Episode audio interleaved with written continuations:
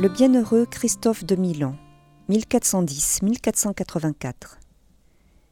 Sainte Catherine de Sienne avait ardemment désiré que l'ordre des prêcheurs devint un jardin tout délicieux. Raymond de Capoue et les autres disciples de la sainte recueillirent comme un testament son vœu fervent, et protégés par elle, ils inaugurèrent heureusement la réforme dominicaine. Ainsi, au XVe siècle, il y eut toute une floraison de saints et de bienheureux qui donnèrent à l'ordre dominicain une nouvelle splendeur.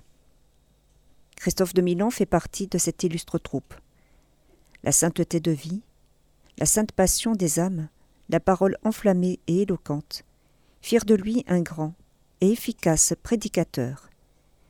Né à Milan en 1410, il prit l'habit au couvent de Sainte-Storge. En 1446, il fut maître des novices à Mantoue. Il déploya un vaste apostolat en diverses régions d'Italie, et spécialement en Ligurie occidentale.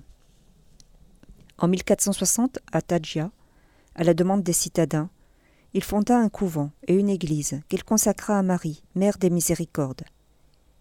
Sous son gouvernement fleurirent la discipline et l'éclat du culte. À ses nobles fins, il disposa qu'à l'imitation des prêtres antiques qui servaient au temple, les religieux chargés chaque semaine de diriger l'office divin ne devaient plus sortir du couvent, ni avoir d'autres engagements. Parce que, occupés uniquement par le culte, ils pourraient être médiateurs auprès de Dieu au nom de leurs frères retenus par d'autres services. Christophe promut avec zèle les études, et en bon dominicain, attira à l'ordre de nombreuses vocations. Il fut appliqué au culte divin et à la théologie. Il fut un des plus célèbres prédicateurs de son temps.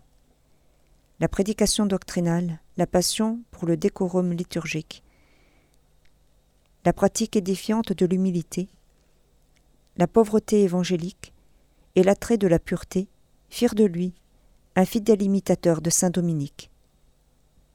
Il meurt le mois de mars 1484 à Tadja, où son corps, depuis, repose dans l'église Sainte-Marie, Mère des Miséricordes.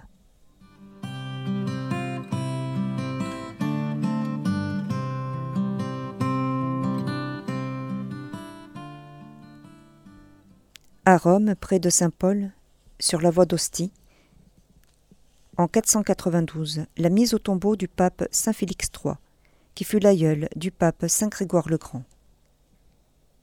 À Angers, vers 550, Saint Aubin, évêque. D'une grande austérité, il stigmatisa avec énergie les mariages incestueux, fréquents chez les nobles, et promut le troisième concile d'Orléans pour la rénovation de l'Église en Gaule. À Ménévie, au Pays de Galles, vers 601, Saint David, évêque. À l'imitation des exemples et des coutumes des pères orientaux, il fonda un monastère d'où sortirent un grand nombre de moines, qui évangélisèrent le pays de Galles, l'Irlande, les Cornouailles et l'Armorique. Dans le Maine, vers 680, Saint Siviard, abbé d'Anisole. Dans une île du Rhin, en Saxe, l'an 713, Saint Zwitbert, évêque. D'abord moine en Notre-Dame d'Angleterre, il devint le compagnon de mission de Saint Willibrord. Puis ordonné évêque par saint Wilfrid, il revint sur le continent prêcher l'Évangile aux Bataves, aux Frisons et à d'autres peuples germains, et mourut pieusement dans le monastère qu'il avait fondé dans sa vieillesse. Saint Léon de Rouen, évêque et martyr, 856-890. Patron de la ville de Bayonne, dont il fut l'évêque, Saint Léon est également fêté aujourd'hui dans le diocèse de Coutances et Avranches. Il était en effet originaire de quarante ans. Sa vie mouvementée l'emmena tout d'abord en Rhénanie, où il fut page à la cour du roi Louis de Germanie. Mais il semblait plus de goût pour l'étude et la prière que pour la vie de courtisan. Il partit donc pour Paris, où il étudia, où il fut ordonné prêtre. Et c'est après sa consécration épiscopale, qui eut lieu à Rome, qu'il fut nommé au siège de Bayonne. Son activité apostolique le conduisit à prêcher l'Évangile auprès des populations basques, en Navarre et en Biscaye. Mais il périt décapité par des pirates un 1er mars, vers l'an 890, avec l'un de ses compagnons d'apostolat. En Sicile, vers 900, Saint Léon Luc, abbé de Corléon, qui suivit la règle de Saint Basile et brilla par sa vie érémitique et cénobitique. À la Selle Neuve, en Galice, l'an 977. Saint Rudezinde, évêque et abbé.